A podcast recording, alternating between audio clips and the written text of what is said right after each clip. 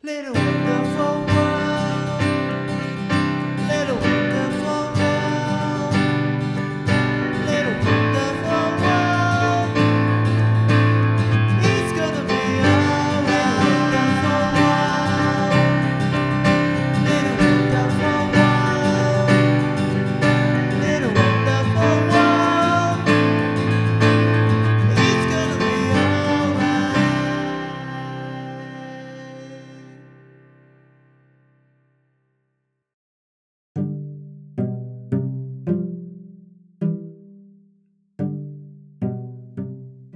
散歩先の未来。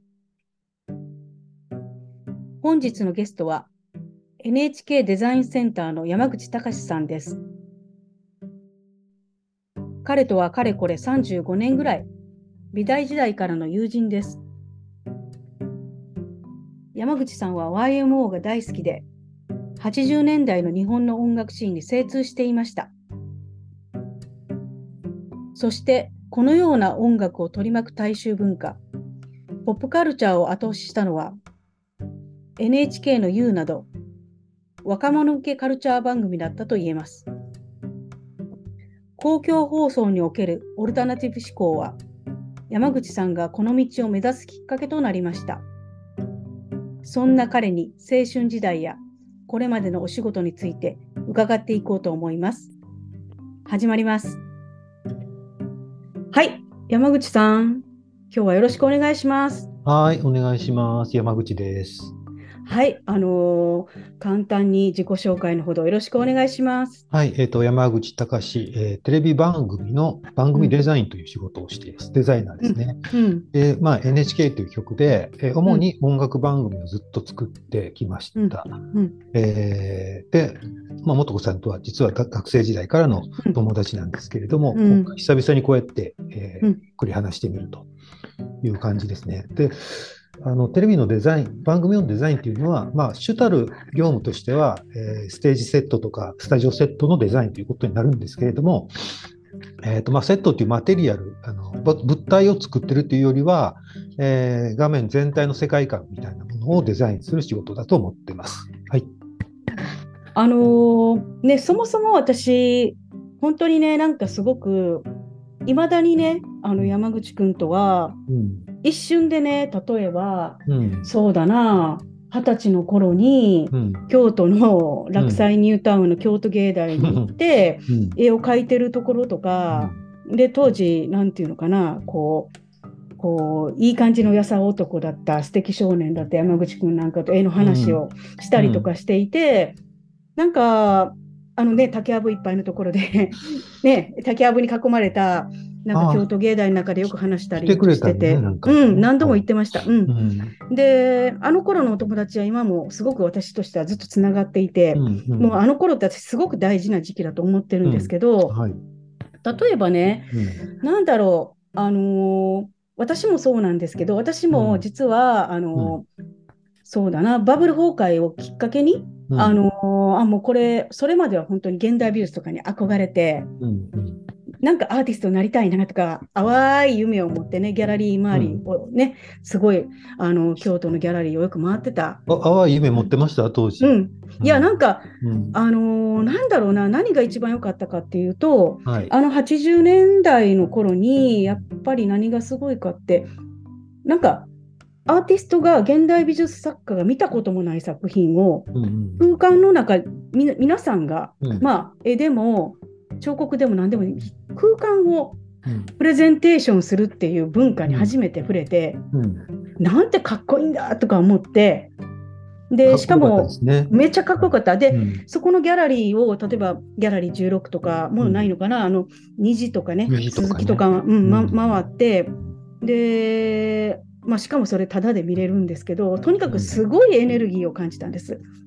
あの、ギャラリー回りした後、ちょっとメディアショップとかね、歌の工事ビルとか寄って帰った、そういう時代ですよね。そう。で、それが当時の関西ニューウェーブっていう時代だったんですけど、なんかその当時にはやっぱりスターがいてですね、今だったら有名な森村康政さん、うん。それから石原智明さんとか、うん。中原光大さん、そしはい。はいて私たち、私とより一つ上で山口君とうん。同じ学年だったら矢野部健二さんとかいらっしゃって、うん。まあ、見たことない文化でうん。すごいもうとにかくなんかエネルギーを感じて、うん。いやこういう人たちになりたいなと思っていたんですけど、山口さんその時どうでした、なんか、うん。あと、まあ、僕、海外の new painting っていうムーブメントのうんうん。あのバスキアとかねロバ、ロバート・ロンゴとか、ちょっとそうん。の音楽を感じるタイプの、えーとペインターにすごい憧れてたこともあって、うん。だからその美術からポップスターになるみたいなことは、うん。なんかすごくあの漠然と憧れてはいたんだけど、うん。しかしなれるんだろうかっていうような思いもうん。あっうんたですね。で、うん。あとは、あれかな、あの、やっぱり、えっ、と、言ってもかっこいいって言っても、現代アートっていうのはまだまだお客さんを選ぶジャンル、カテゴリーだったもんだから、あの、まあ、出かける頭数としてはね、お客さんの数としては、決して多くはない。うん。だから、えっ、と、それで、そこだけがちょっとなんか残念な感じがしてて、こう自分の表現っていうのがもうちょっとこう広く伝わるっていうそういうあの媒体ってなんだろうなみたいなことはずっと考えてたかもしれないですね。ああ、そうね。あの、まあ、当時は、すごく時代も良かったので、例えばそういうアートをやる人たちを応援する人たちも多くてですはいはね、うん、なんか、なんかよくわからないけど、なんか支えてくれる雰囲気があったけど、でもい実際どうやってこれでお金儲けるのかなってちょっとだ謎な部分はあったんですが、うん。ただすごく、なんだろうな、すごく何かが立ち上がってくる前向きな空気はあってですね、うん、で、その頃やっぱりこうダムタイプ、あのね、あの私の共通の友達のチャーリー、片山君とかがダムタイプ入ってたりとかして、で、そのダムタイプには坂本龍一さんがやっぱり時々あの、うん。手伝いに来られてるって噂も聞いていて、なんかこう、メディアミックスっていうものが生まれたりとか、従来のあの美術で学んでるものとは違う新しいものが出てきて、うん、で、しかも現代美術作家がポップスターになるんだっていう、私もそこは思ったんですよ。なんかすごく、もうちょっとこうね、なんかなんだろう、苦行みたいな感じの画家みたいなのが、ちょっと音楽の匂いがしてきたというかね。うんうんなんか越境できていくなんか可能性みたいなのを感じたね、すごい。そうなんです。うん当時、まあ、まあスキゾとバラノっていう言葉も流行ってたけど。うん浅田明さん。だけど、おっしゃるように、まだ生まれたばかりで、どうマネタイズしていくのっていうのは、なかなか、うんまだそこはついてこなかったと思うんです。はい。うんで、先にですね、ちょっとその山口さんが、例えば、まあ、この京都芸大でうん絵を描く前に、一体どういうことに、こう、なんていうか、夢中になったり、なんかこう、すごい、こう、なんていうのかな、今の山口さんを作ってきたきっかけとなるような、はいはいなん。だろう、うん、 back to teenage みたいなものを聞きたいなと思ってて。まあ、だから京都芸大、それでその後 NHK の美術っていうところに入っていくまでの、えっ、と、まあ、もっと最初の時期っていうことですよね。で、えっとね、僕は本当音楽好きで、音楽とか芸能っていうのが好きなんだけど、自分が得意なのは美術っていう、もうそれに尽きるんですよね。で、えっと、まずね、小学校の頃かな、えっと、まあ、もともとテレビ大好きだったんだけど、ザ・ベスト10っていうあの歌番組が始まってですね、これもあの伝説の名番組なんで、あのご存知の方もいっぱいいると思うんですけど、これあの、まあ、毎週あの、流行りの10曲っていうのを黒柳徹子さんと久米宏さんが紹介していって、歌手が次々出てくるんだけど、あとこれ他の歌番組とやっぱり飛び抜けて魅力があったのは、美術セットのあのユニークさ、秀逸さなんですよね。あの歌の世界が美術っていうもので増幅されてる、えーっとあるいは新しい解釈が与えられてるっていうところがすごい魅力的で、毎週楽しみに見てた覚えがあります。で、えーっと、まあ、それが実は78年に始まった番組だから、えー僕ら小学6年とか中1ぐらいの頃ですかね。で、そこから間もなくして、まあ、80年代が訪れるんですけど、うん。えーと80年代の訪れとともにやっぱり夢中になったのが、えーとまあ、YMO 直撃だったんですよ。イエローマジックオーケストラっていう、うん。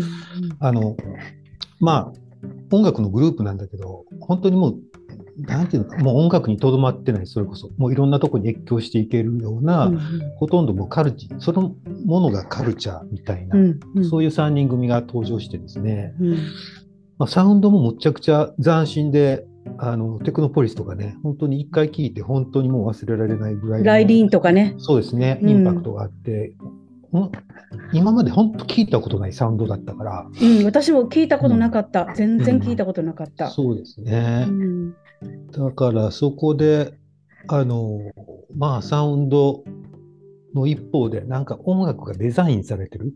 うんあのまあそのコスチュームとか、ジャケットデザインとか、ロゴデザインとか、あの、ステージデザインとか、そういったものも相まって、あの、音楽とデザインがミックスされて一つの世界観とかブランドを作ってるっていうことを感じたんですよね。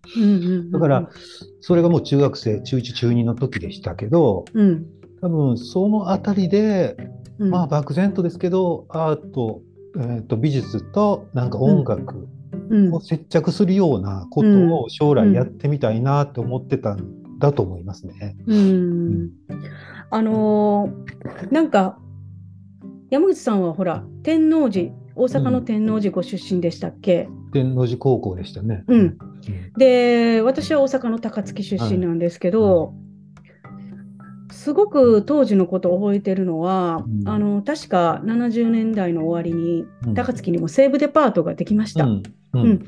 で、あのーやっぱりおっしゃるようにその YMO がすごかったのっていうのはうん。単純にこう流行歌ポップミュージック、大衆音楽をうん。広めるだけではなくて全方位ファッショそン髪型うん。それから浅田明さんとか中澤さん新一さんと一緒に思想、うん。それからライフスタイルすべてにおいてうん。それこそ糸井重里さんと一緒にコラボレーションしながらこううん。暮らしの提案みたいなことをうん。西武グループと一緒にやっていてですね、うん。これは私もちょっと子供の頃にびっくりしたのは、うん。要するにその YMO っていうミュージシャンと共にうん西武デパートが提案する暮らしっていうものが、はいはいはい。私の乗ってる市バスの広告にベタッと貼ってあるっていうのはうん。要するにこうあれですよね。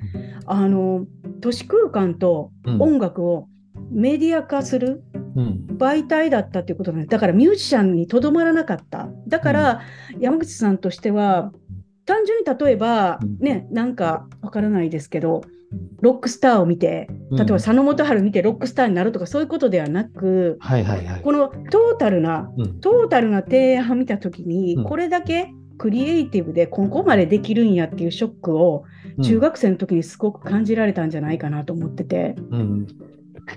なんかこう YMO になりたいっていうよりも、なんか YMO を起点にして広がってるサークルの中に入っていきたいっていうのがうんですね。うん。ちょっとあとね、高槻だったでしょ？高槻のバスの中とかでそれをあの広告とか見てた時にさ、パルコとかの。うん。なんか東京っていう、まあ本当にテクノポリスっていう曲が TOKIO っていうあの、うん。ボコーダーの声から始まるんだけど、うん。東京っていう都市にものすごい憧れなかったですか？あのね、その憧れは実はうん。あんまりなくて、私実は、私の憧れは一生京都なんです、いまだに。ああ、うん、まあ、京都に、独特のカテゴリーはありますうん。よね。それはね。ああるあるんです。はいはい。まあ、なんとなく、あのーうちがずーっと、実家がもともと何百年も続くか分からない高槻なので、やっぱりこう、京都っていうのが、高槻田舎者っていうのがずっとあってですね、あのおばあちゃんから聞いてたのは、やっぱり京都っていうのがなんとなく根強くて、うん。うん、でも一方ですごく覚えてるのは、そのそれこそ YMO のソリッドステージサバイバーが出た時に、はい。友達が学校に持ってきました。うん。で、一人はすごくおしゃれな女の子、一人は、うん。まあ、あるいはヤンキーの子、その二人が持ってきてるのがすごいよくて、この幅の広さ、普通のヤンキーとうん。めっちゃおしゃれな子、両方持ってきてるっていうのがすごいと思ったことと、あともう一つは、YMO の音楽が出てきたときに、それまでの、いわゆる70年代までの、うんなんていうの、日本の見え方がバカッと変わったっていうのを覚えてるんです。突然スタイリッシュになり、そう。うん、突然 DC ブランド的になり、うん。うん、あの、ね、私が住んでるとこ変わらないんですけど、何か空間がうん。かかってる音楽、ね、う本当に街中でああいうものがかかってることによって、うんあの突然ね、街が一新された、高槻の一田舎が一新されたことは覚えているんです。うん。なんか変なそんな海外コンプレックス、西洋コンプレックスみたいなものが一掃された瞬間でもあったかな。うん。なんかあの、やっぱり中学校とか最初の方って洋楽とか憧れるじゃん。で、最初はあの、やっぱり FM 聞いて、うん。あの、いろんな向こうのね、どんなん聞いてたかな、あの、プリテンダーズとか、ブロンディとか、トーキングヘッズとか、そういうの聞いてたんだけど、うん。ワイモノテクノポリスっていうのが流れた瞬間に、なんか、あ、これがいいって思った。ね。つまり、なんか、あの、世界の中の東京とか、まあ、日本っていう場所が全然かっこ悪い場所じゃないんだっていううん。モードにいきなり変わりましたよね。ああ、つまり、あれですよね。何か戦後の日本のせあの高度成長が、まあ、オイルショックもと通り抜けて、一つ乗り越えて、何か戦後の復興をやり遂げたかの時に突然 YMO が出てきたような気がしてならないんです、私。うん。うん。だから、あれじゃない、高度成長期っていうのが一段落して成熟に入っていったっていうフェーズなんですね。うん、そうです、だから文化になってくると思うんですけど、そうしないとね、うん、糸井さんの言う美味しい生活っていうやつですよね。うん、うんだから、うん。ね、あの私たち本当にあの市バスの中に、うん。ね、地元の人、おばちゃんたちはあのポスターを全く理解できずに毎日見てるっていうことが、ね、ウッディ・アレイのポスターとか見ても、これわかるんかな、ほら、それはねうん、阪急電車の中で阪急の綺麗なモデルさんが来た、ね、あの綺麗なお洋服着て、来てくださいっていうやつのポスターの方が普通には分かりやすいのに、うん全くわからないポスターが高槻に貼ってあるんですよ。うんうん、でもすごい調教を受けたと思ってますね。うんうんなんかみんなたくさんの人に分かってもらえるかなっていう忖度から解放された時になんかこう一つ進むんじゃない文化ってね。うんうんうんうん。そう。なかなかだってウッディ・アレンがも毛筆でなんかね美味しい生活って書いてうん。出してる、座って出してるっていうことのなんかある種アバンギャルドっていうかうん。突き抜け感ってねやっぱうり100人中何人に伝わるんだろうっていう感じだろうけどそれを堂々とややれた時代でもあったしうんそれをまあ迷わずやってたっていうのが西武百貨店西武だったっていうことなんですよね他の百貨店じゃなくてね。うん。っていうか、子供頃に、いや、これは高槻のおばちゃん、おっちゃん、わからんやろと思いながらバス乗ってましたけどね。うんうん。そうなんです。うんなんかその、何ですかね、ちょっと、例えば高校生とか、その大学生の時にでもいいんですけど、そういった、こう、憧れの中で何か、さらに何かこう発見したりとか、こうなりたいとか、もう一つぐらいエピソードがあれば教えていただけたらなと思って。もう一つぐらいうん、ね。うんなんか思い出があればいいなと思って。あの、バグルズのレディオスターの悲劇80年。うん、私あの曲大好きだったんですけど、なんかその、私の中では、こう、なんていうのかな、日本においては YMO っていう人たちが出てきて、うん。なんか街の見え方が突然変わるとともに、世界ではやっぱりこうバブバグルズがこう、ね、MTV にうん。ラジオスターっていうのはね、もう本当に殺されていくんだみたいなことを歌ってたりとかして、なんか世界同時多発的に、こうん。う、なんですかね、デジタルの世の中が広がっていくんじゃないかっていうことは、なんとなく直感的に感じてたんですよね。うん。うん。なんかでも本当にバグルスとのこの曲とともに MTV っていうのが始まったでしょ？うんだ。からうん音楽とビジュアルっていうのがどんどんこう、えっと組み合わさっていく時代になってきいくんだろうなっていうのは感じましたね。う。うんで、それはまさに、例えば山口くんが、あの、音楽が大好きだったけど、うん何かかつてはほら、ね、あの子供の頃ってオーディオとビジュアルってどちらか分かれてたんだけど、うん。やっぱりオーディオとビジュアルって交わってくるんじゃないかっていう直感のもとに、いなんかこう今のお仕事を選んだっていうところとすごい似てるのではないかなと思ってて、そう。それは私もそうなんですけど、写真って一番レコードジャケットがあるから、うん。オーディオビジュアルの中では一番うん。こう、なんていうのかな、オーディオとビジュアルが交わる、うん。一番面白いところかなと思って選んだんじゃないかって今になって分かったりとかしたんです。うん。ああそれであれだよね、あの、えレコードから CD に移行したのも、多分84年とか85年とか、うん。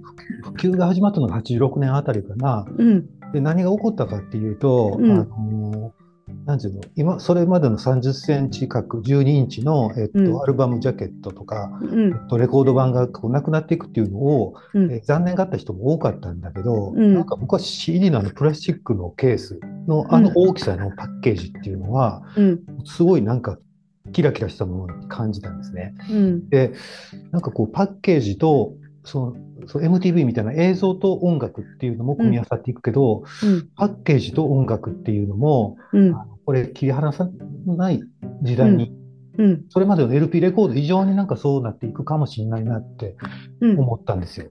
うんで、それで、あの、やがて80年代が、えーと後半に向かっていくと、うん。やっぱり案の定、あの、凝った CD ケース、CD ジャケットっていうのが出てくるんですね。うん。で、それを、まあ、あの、やり始めたのが、まあ、うんシャート5とか、うん。あと、まあ、えっ、と、フリッパーズギターとかっていう、うんまあ、後に渋谷系って呼ばれる、そういう、あの、人々なんですけど、うん。なんか、あの、そう、えっ、と、このぶ、そういった動きの中に、やっぱり、あの、なんていうのかな。今度はビジュアルが音楽を牽引していくような、そんな可能性すらも感じた、うんそんな記憶があるんですよね。で、あの、どういう人がやってるのかなっていうのをちょっと調べてみると、うん割とそういうあの、えー CD パッケージデザインっていうものの進化の中に、えっ、うんと、新藤光夫さんっていうデザイナーがいて、うん。その人が、まあ、ほとんど、あの、いわゆる渋谷系って呼ぶ、呼ばれるものを牽引してた。うんで、すごい、やっぱり世界で見たことないようなパッケージを作って僕らをドキドキさせてくれたっていうことがあったと思いますね。でうん。なるほど。あの、新藤さん、やっぱりすごいなと思うのは、そういったその、ピシカットとかフリッパーズギターみたいな、まあ、ある種、い一部の人たちの熱狂的な支持を得てるグループの一方で、ユーミンとかね、あとうんミスター・チルドレンとかサザン、うんそういったもの、うんすごいメジャーなものも、うん。うん。あのになってらしたでしょ。なんかその辺のこう、なんていうの、まあマイナーメジャーっていう概念も多分その頃からなくなっていくのかもしれないけど、うん。うん。うん、その本当の幅の広さみたいなことが、なんか魅力的というかかっこいいなと思って見てましたけどね。うん。真ん中と周辺と真ん中両輪を行くみたいな、すごい両義的なデザインをやられてて、うん。でもそれにあの新藤さんのパッケージデザインに出会われたっていうのは、もう就職されてからですか？えっとね、うん、えっと、89年あたりだったんで、うん、えー僕は大学ギリギリや4ね年とか、どうん僕大学院まで行っちゃってるんで、うん。あ、そうやった。ままうん、そう、うんまだ学生でしたね。うん、学生だった。で、学生でまだ相変わらず当時絵を描いて、現代絵画を描いてたんだけど、うん、うん、なんか本当に音楽と美術っていうのをこう組み合わせることをややりたいなっていうのを、やっぱその CD パッケージを見ながら、なんか漠然と思ってて、うん、でも CD のパあのジャケットデザイナーってどうやったらなれるんやろうと思いながら、うん、あの、あれなんで、特にアクションしなかったんだよね、当時は。そうするとなんかあの、まあ、レコード会社に就職するってことは結局なかったんだけど、まあ、うん。ちょっとに似て非なるというか、うん、あの、音楽と音美術が出会うことが、出会わせることができるような、なんかテレビ局に縁があったっていう感じですね。そうね、基本的にはデザイン科じゃないもんね、山口君。そうなんですよ。そうだよね。絵画、うん絵描いたもんね、デザインやってたわけじゃないからさ、そもそも。そううん、なんか、まあ、ぶっちゃけ当時ね、デザイン科っていうところの方がちょっと競争率高いっていうのもあったりはうん、めちゃ高かった。そう、うん。でそんなこともあったりして、まあ、あのアートっていうのを選んだっていうね、あのそういう部分もなきにしもあらずだったんだけどうん。今ねあの負け惜しみじゃないですけどねなんか現代アートを経てうん。今デザインっていう仕事をしてるっていうのは、うん。そのアートをやってたっていう経験は割と強みになってるなって思うことが多いです。あ私はね、まさにそう思います。ううんん、その方が逆に良かったんじゃないかなと思ってます。うん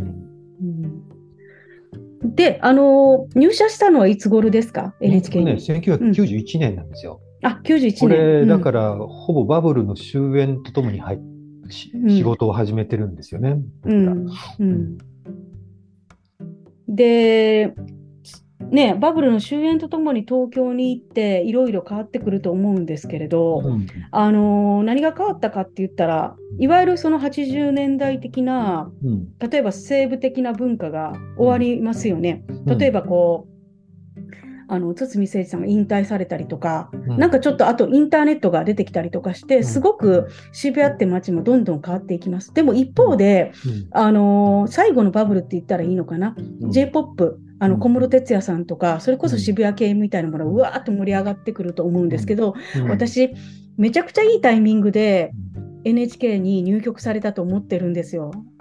そうなんだけど、えうん。えっとね、一つね、うん。僕、91年に入局してるんだけど、うん。最初大阪局だったのね。でうん。大阪局で、まあ、あの、最初はなかなかね、もう仕事覚えるのが仕事だから、あの、時代劇のアシスタントとかね、そういうことをやってたんですけど、えっと、東京の局にね、転勤してきたのは95年なんですよ。あうん。まさに一番面白い頃じゃないですか。そう、面白いことが始まろうとしてる時に、うんちょうど来たっていう感じでしたね。うん。だから渋谷系とかって言われる言葉が生まれたのもその前後だったと思うから、うん。なんか本当にね、自分の仕事場が渋谷っていうのがなんか当時僕もまあ若かったし、うん。なんか嬉しくてしょうがなかった。で、実際当時ってまあ全然ストリーミングとかその前の時代だから、インターネットの前の時代、まだうん93年、4年だけでというと、だから、毎日のように渋谷の HMV とかタワーレコード寄って、ほぼ、もう本当にバンバン CD 買ってましたね、当時は。なんか嬉しくて。なるほど。でも、うん。あのー私のお話をさせていただくと、私はそれこそあの92年にバブル崩壊した時にあやっぱりちょっとこの美術で食べていくっていうのはまあまあねまあうん。無理だろうと思って、うん。ででもなんか表現したいなとか思ってた時に、まあこれからはやっぱり複製かなと思ってたんです。はい、はい、はい。ただ当時はやっぱりねカメラマンとして女性が出るっていうイメージはなくてでも写真やりたいなと思ってロンドンにうん留学しましてで戻ってきたら大体94年5年ぐらいだったんです。はい、はい。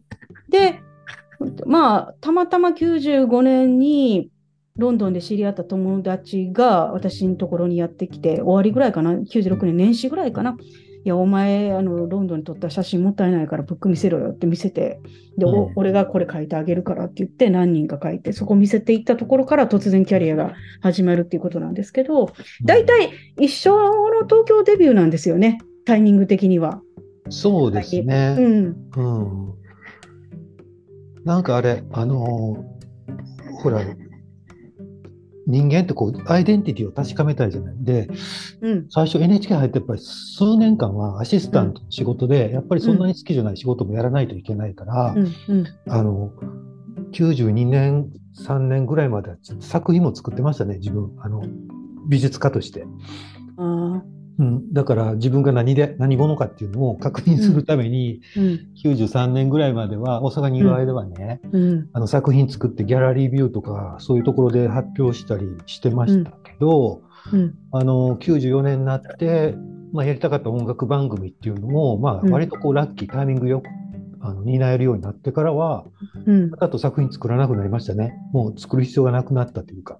あうんその音楽番組、本当にやりたい仕事ができるようになってから、はい。ちゃんとそこの仕事の中ではい。アイデンティティをちゃんと発揮すす。るっていうことができるようになったら素晴らしい。あの自分が何者かっていうことが確認できるってことですよね。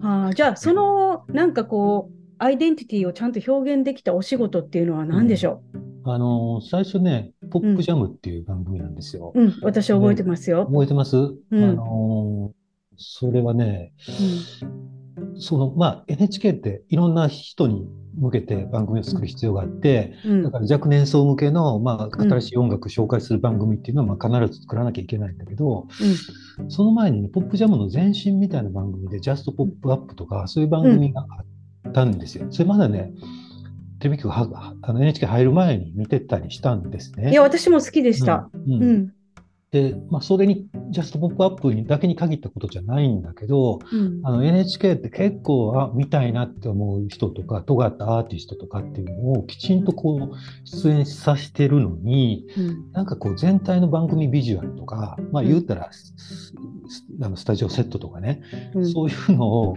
うん。まあ僕本当に不損ながらですけど、うん。ちょっと違うなと思って見てたんですよ。あのうん。ちょっと分かってないなと思ってうん見てて、ちょっとダサいなと。せっかくやのにって、せっかくやのに、ちょっとこんないい人来てんのにもうちょっといいいいのできるやんみたいな。ないな、うんみたいな、ざうん。惜しいなって思ってね、本当生意気ですけど、うん。思ってたんですよね。だから、なんかそういうチャンスが自分に巡ってきたら、あの、ちょっとそういう、あの、NHK のそんなところを変えていけたらなっていう、うん。あの、とっても偉そうなことを今にして思うと思ってましたね。いや、あの、先ほどね、あの、ポップジャムの前身のジャストポップアップも言われてたと思うんですけど、はい。ね、ちょっとミーティングの中ではもううん。かん一番初めに出てきた You、ね、うん80年代に You っていう番組本当に好きだっていうお話をされてて、うん。で、You って言ったら今だとね、よくあるそのクリエイターをいっぱい集めて、うんね、今だとどこでもやってるようなうんクリエイターを集めた番組だけど、当時としてはかなり尖った番組で、本当になんかクリエイターズのための番組っていうものの初めて作られたものじゃないかなと思ってて、うん。それにとても感銘を受けたっていう話を聞いたんですけど、その辺もちょっと聞きたいなと思って。ジャストポップアップとかそういうのの前に、うん。教育テレビでやってた You っていうのがありましたね。うん。これも、まあ、大きなコンテンツっていうか、僕にとっては。あの、うん。司会が糸井重里さんで、うん。で、オープニングタイトルのビジュアルが大友克洋さん、えっと音楽、曲が坂本龍一さん、うん。そういう番組だったんですけど、めっちゃ高い予算。ね。めっちゃ高い予算。うん、すごい組み合わせですよね、今ね。で、あの、やっぱ、本当 YMO 大好き子だったんで、YMO がテレビで見れるっていうのが、まあ、この You みたいな番組だったんです。まあ、うん。あの、YMO 以外に今の清志郎さんとかね、えっと、あと、いろんな文化人の方が出てましたかね、この番組は。うん。だから、あの、まあ、YMO って、えっと、他の民放もたまに出てたりしたんですけど、なんと、なんていうのかな。えっと、まあ、YMO をタレント人として出してるっていうよりも、なんか文化人としてうん。紹介してるような、そんなあの、雰囲気があって、独特の。なんか、うん。あの、本当に NHK の U っていうのを通して学んだこととか、なんかこう、将来こういう、なんか漠然とこういう場所に行ってみたいなっていうのは思ってましたよね。で、なんなんていうんですかね。だから、すごいメジャーなものとか分かりやすいものだけをアウトプットしてるんじゃない、うん NHK だからこそのこうオルタナティブな部分っていうんですか、うんううんんえーマニアックな部分っていうのかな。うんあの、そういう側面がある曲なんだなって思って見てたのが、うん。多分その民放じゃなくて、えっと、NHK っていうのを志した、お割と大きなきっかけになってたかもしれない。うん。あー私もね NHK がすごい好きだったのはその少数派、うん。うん、例えば今だったら100分で名著とかありますよね、はいはい。大好きで もうう何回も見てるんですよ。もううん。本当に、うん、だから少数派っていうものを何ですかね。こうもちろんねマスのど真ん中もやります。紅白とかね。うん。大河もややるんですけどそうじゃなくてだけどそれも少数派から始めていくみたいな、うん。もう本当にニッチなところを絶対大切だって救い取るっていうところは子供心に好きで。うん。で多分その「YOU」っていうのもすごい実験的な番組をやってるなと思っててうん。まあ良い時代でしたね今から考えると。でもそのニッチなところが何て言うんですかねこうポップジャムっていうのはねうん。私が見てちょっと思ったのは80年代の時には少数派だったのがなぜか90年代になったら王道になっていってで例えばその小室哲哉さんは80年代もどっちかって言ったらマスだったんですけど渋谷系っていうのはどっちかって言ったらニッチが真ん中に入っていったところで,、うん。でそれを反映した歌番組っていうのはポップジャムだと思ってるんですけどうん。その認識でいいかしら？うん、なんか、あの、本当に、そういうニッチなものと、すごいメジャー志向なものが、あの、カオスになってるような、うん。そんな番組だったと思いますよ。あの、それは、当時僕が手がけてた頃は、えーっと、ロッキングオンにいたあの渋谷陽一さんなんかが構成で関わられてたりしたので、うん。多分その辺の影響もキャスティングに影響してるんだろうなとは思うんですけどね、あのブッキングにね。だから、あの、本当に、安室奈美恵 TRF みたいな、あとシャ乱Q みたいなものが出てる一方で、うん。あの、まあ、元フリッパーズギターの人たちとか、ピッチカート5とか、スチャダラパーとか、うん。えーフィッシュマンズとか、シアターブルックとか、そうん。電気グルーヴとか、そういう人たちが同じステージで次々出てきてましたからね。うん。なんか、そういうものをやってるっていう喜びはすごくありました。なんか、うん。でやっぱり、今思うとまだ当時やってたステージデザインっていうのは拙いですけど、うんなんか、一応自分、当時の自分としては、まあちょっといい方に変えてやった。まあ、うんアーティストが喜んで出てくれるような場所に変えてみせたみたいな、そういう自負はしてたかもしれない。90年代前半の出来事ですね。まだ僕が30になる前とかですかね。なるほど。あのーなんだろうな。あの私、ポップジャムタイトルなんですけど、うんあれ、手塚プロダクションなんですか？あ、そうなんですか？僕はそこは聞いたことない。いや、なんか、あの、いつもあの見ながら、この手塚治虫っぽい文字は、手塚プロダクションにお願いしたのかなと思って。ああ、うん。あれね、僕、あの、手書きでデザインした。あ の、いや、山口くんが作ったの。そう、あれあ、あの、あれ、まあ、何台かこう代替わりしてて、あの、うんロゴも何種類かあるんだけど、多うん分手塚、あれでしょ、あの、サイボーグ009っぽいやつでしょ？あ、そうです、そうです、そうです。うん。うん、あれはね、僕がデザインした。うん。うん。あのーそうですね。当時まだ僕 Mac とか使う前だったから、うん。あれを定規とペンで書いて、で、ちょっとデジタル化してもらった記憶がありますね。はいまだ、まだ携帯を持た、持たないぐらいの時代も、うんですよね。うんあ本当なるにほインターネット直前、前夜っていう時期ですよね、この頃。うんいや、でもあれ、ロゴが大好きで。山口君だったんですねそれはね、そう、あれです、すべてを表現したかったんです、あのロゴで。うん。うん。で、なんかね、それまでって、あの、本当に美術デザイナーっていうのは、本当美術さんって感じでね、うんセットだけをやってて、うんえっと、ロゴをあんまり関心、あの、関与してないみたいな、うんうんそういうケースがとっても多かったはずなんだけど、うん。なんで僕そこ一緒にやらないのかなって、すごい疑問に思ってたんで、うん。あの、両方、スステージセットとグラフィックと両方手掛けたって感じです。なんかう、ん。うん。そこからが多分今僕、ずっともう何十年も大事にしてることのうんスタートだった気がしますね。うん。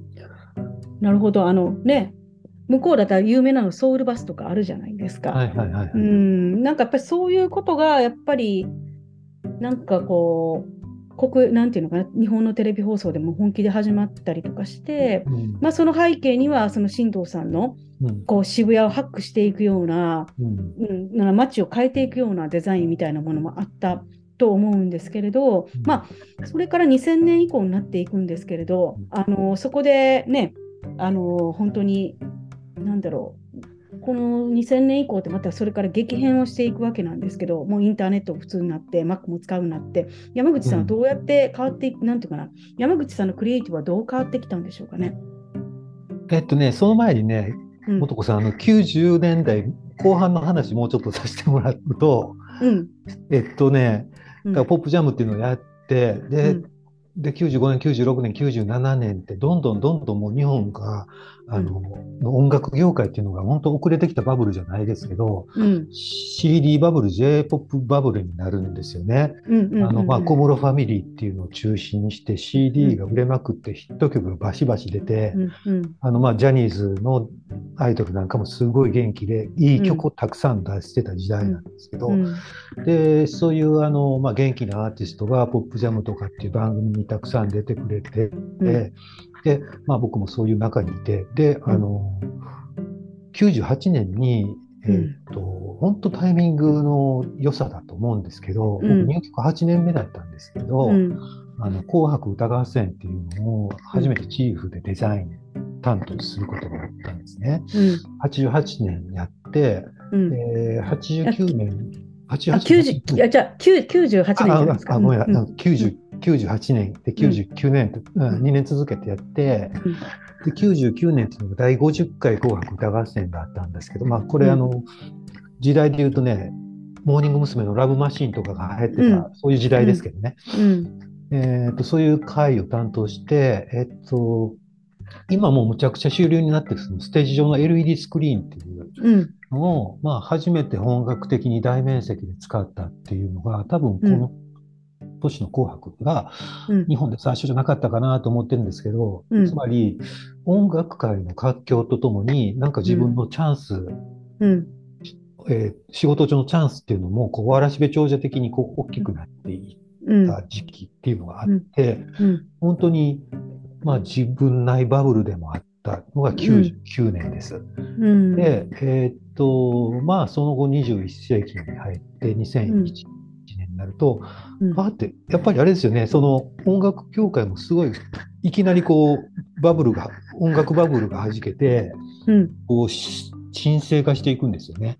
であの、I、IT バブルが弾けるのと同時にうん。音楽バブルが弾けるんですけど、うん。山口くんの一番、うん。あの、ね、じなんかこう、なんですかね、そのいわゆるおあの NHK に入って初めてのこのうん。やり遂げた感のその、ね、紅白の頃、ね、えーとなんだろう人生の中のバブルがあった頃っていうのは、でも同時に MP3 が出たりとか、ナップスターが出てきて、つまり圧縮音源が出てくるわけなんです。うんはい、はい。で、その影響で、私の場合ですと、お仕事してるクライアントの、うんまあ、レコード会社の吸収合併がめちゃめちゃ相次いで、で、担当だった方がリストラになったり辞めたりっていうのが突然2002年以降ですかね、はい、はい、はい。増えたんです。うんうんびっくりしました。うん。だから CD パッケージの時代っていうのが終わるんうん。ですよね。うん。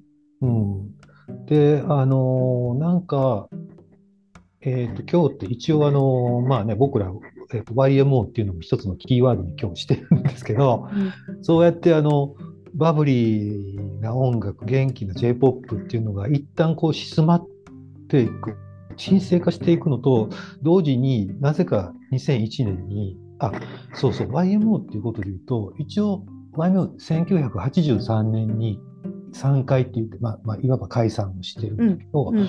一度93年にあの再生、再結成っていうのをしてるんですね。うんで、ただこの時はなんとなくその、えーまあ、広告代理店主導の、まあ、本人たちは後にこうはめられたっていう言い方をされてますけど、うん。あのそういう本当に、まあ、いわば一過性のものだったうん。ことに対して、なんか2000 2000年、2000年、2001年のこう再出血、再集結っていうのは、すごいなんかいい感じのあの集まり方をするんですけど、うん。ここであの、僕すごい自分の中のエポックな仕事をいただいてて、えっ、と、うん細野晴臣イエローマジックショーっていう仕事を、うん。えっ、と、これね、放送されたのは2001年、もう本当に21世紀の頭なんですけど、うん。収録自体は確か2000年の12月とか終わりの方にしてるんですよ。で、あの、本当にもうイエローマジックオーケストラの、えーと番組に関われるなんていうのは思ってもみなかったので、まあ、それだけでも夢のようなんだけど、えっ、と、何が新しかったかって、あの、これ、単純に音楽ステージショーじゃない、いわゆる音楽セットを作りましょうっていう、そういうだけのお仕事じゃなくて、あの音楽と笑いっていうか、お茶の間コントみたいなものがミックスされた、そういう、まあ、だから、パッと見かっこいいものと、パッと見かっこよくないものっていうのが、なんか同居してるような、そういうあの番組だったんですね。で、えっ、と、これを、だから2000年の終わり、えーと放送は20 2001年の頭っていうことに関われたっていうのは、実は後々いろんな影響をしていて、で、あの、イエローマジックショーっていう番組、まあ、これは細野さんにまつわる人がいろいろ、あの、まあ、ハッピーエンド系の人も含めて、えー出演した番組なんですけど、まあ、それのハイライトシーンっていうのが、あの、いわゆるファンの間でドテラ YMO って呼ばれる、そういうシーンで、これあの、もう年を取った細野さんと幸宏さんが、えーっと、もう当時ニューヨークに住んでた坂本龍一教授のお家に訪ねていくっていう、そういう設定の、あの、まあコント風の仕立てなんですけど、あの、かっこいい衣装でもなくて、テクノカットでもなくて、もみあげのズラをつけて、で、あの、ドテラを着て、で、ニューヨーク風のセットの中で3人が演奏するっていう、あの、そういうものだったんですけど、あの、これもね、わざとらしいニューヨークっていうのが作られてて、窓の外にはこう、なんかありえないスケール感で自由の女神がいてたりするんですけど、あの、これをやったことで、なんていうのかな、えっ、と、すごい、もう分かる人にだけ分かるっていうか、コアな層に向けて、なんか濃厚に愛を込めて作るっていうものの、なんかコンテンツ作りっていうものの喜びを得た記憶があって、なんかそれがその後の自分の仕事のやり方の一つのヒントになってるような気がしてるんですよ。なんかあの私ねこれね元気がなくなったらこれ結構見るんですけれどうん。まさか山口くんがやってたとは知らなかったんですがこれねやっぱりおっしゃるようにもう単純にオタク愛だけで好き放題やったっていうのがすごく良くてやりたくって作った感があってね、うん。うん、なんか別に視聴者にこびるわけでもなくってもう私が思うああ思うみたいな感じいい意味でのうん。もう本当に何にもこびてない。あと、ね、ニューヨークに行くからって、確か銭湯行く、なんかば、なんかこの持ってうん。行きますよね、2人が。そこもすごい、こう、親父ギャグもすごく良かったりとかしたんですけど、でも、そのリラックス感の中で、このセットに立ってる3人って、うん。うん。これまでのどこの、あの例えばすごいかっこいい80年代のライブステージにはない、うん。すごい肩の力が抜けた、うん。最高の演奏してくれてるんですよね。だから、なんかその実はこういうねあの3人とも多分お笑いが好きだからこういうふうにあえてこう着ぐるみを着た方が、うん。YMO ってまた違って聞こえるなって思ったんですよね。うん。うん。なんか93年の再結成には全然ない、こう、本当のうんいいグルーヴ感があって、で、これ、うん。あの、まあ、こう、お部屋の中で、うん。あの、まあ、お遊び程度に演奏してるっていう、そういう設定だから、うん。楽器とか、ドラムセットとかね、ちょっとコンパクトなものだったりするんだけど、うん。演奏はむちゃくちゃ、あれストリートなんですよ。うん。あの、うん。すごいファンキーで、あの、きちんと演奏されてるんですよね。う。ん。うん。で、そうですね。うん、いやでねこうん。このシーンで一番面白かったところはなんかあのじゃあ僕の曲やるんだよって細野さんが言ったら、ね、幸宏さんが「いやあこれ僕の曲だけど」って言ったら坂本さんが「僕の曲だよ」って言って、で一体誰の曲かわからないんですけど、うん。でもこれ多分本当なんだろうなと思って「いや俺が作ったのにあいつがクレジットやってる」みたいな感じがもしかしたらこれリアルな舞台裏をちゃんとね、うん、脚本に入れてくれてて。うんなんかね、あのね、エピソードを入れてくれたっていうのが最高に良かったですね。ああ、よく聞いてますね、元子さん。うんちょこちょこって口走ったことですよね、それね。いや、でもね、その、あのしゃべ、あの、3人のお話の仕方が日常だったんです。うん。うん、セリフじゃなくって、うん 本当に、なんか、幸宏さんそれ言ってそうみたいな。うんあ、僕作ったんだけどな、みたいな。うん。うん。で、まあ、あれはうん、そう、がどうぞ。いや、なんか、つまり、あのセットを3人が楽しんでいて、うん多分普通のテレビショーとかだったら絶対出さない、うん日常の彼らっていうのがふっと見えたからみんながうんめっちゃ喜んだんじゃないかなと思ったの。うん。うんで、まあ、そうですね。これは当時、えっと、BS でしか、確か放送されてなくて、うん。やっぱ当時ね、BS 見れる人っていうのはそんなに多くはなかったので、うん。これまあこれ後ほど DVD になって発売されたり、あとはこうやって YouTube に上がったりとかしてて、まあ、追体験で見てる人も多いんだろうなっていう気はしますけどね。本当に、まあ、あの、さっきおっしゃってくれた、まあ、好き放題、好きなことを、うん。まあ、愛を込めてやったっていうのもあるし、うん。で、これやっぱりあの内容的に、細野さんご自身のアイデアっていうのも多分にあの、やっぱりうん。いただきながら作ってるっていうところもあって、うん。なんかこう、細野さんから出るアイデアをちゃんと自分が美術デザイナーとして、あの、具体、具現化できてるっていう、そんな喜び、うん。それはもう、あの、し照明スタッフ、撮影スタッフ、演出スタッフ、みんなそうですけど、うん。なんかこう、細野さんのこういうことができればいいなっていうと、ふわふわって思ってることを、うん。みんなこう実現化できていってる喜びがなんかすごいこの現場にはあったなと思って、そんなあります。うん。なんかあの時々私 NHK の良い番組って好きな番組と思うのは、もうスタッフの方々みんなが笑顔で、うん嬉しくってその現場にいる番組って多分あるんで、うん。で多分これも間違いなくそうなんですけれど、うん。でもそのね山口くんがやっぱりこうバブル崩壊以降にこう入社されてまずジャストポップアップがじゃあポップジャムでうん。すごい面白いと思って、うん。で紅白でもなんかこれ俺バブリーやなと思って、うん。でだけどもう一回2001年にうん。あのなんだマスの仕事でありながらもうんオルタナティブを好き放題やってもいいっていう、なんかこう大学の時はオルタナティブはできるけど、うん。マスにはつながらないっていうところのジレンマがあったわけじゃないですか。はい。はい。はい。でもすごいマスで、まあ、BS とは言いながらもちゃんとしたマスで、はい。はい。これだけオルタナティブができたっていうのは2001年だったと思うんですけど、はい。はい。その時の感動ってどうでした、なんかもうそれはうん本当宝くじ当たったぐらいの喜びですよね。うん。本当にすごいコアな作り込み方、まあ、うん。いわばもうオルタナティブの極みみたいなことを、うん。まあ、こういうそのマスの中で、うん。まあ、正直それなりのこう予算も組んでいただいた中でやれてる。でそれがやっぱり不特定多数の人に届けられてるっていうその実感っていうのはうん。なんか本当に中学時代の自分に伝えたいじゃないですけどね、うん。うん、そういうもう本当にあの過去最大の高揚感だったかもしれない。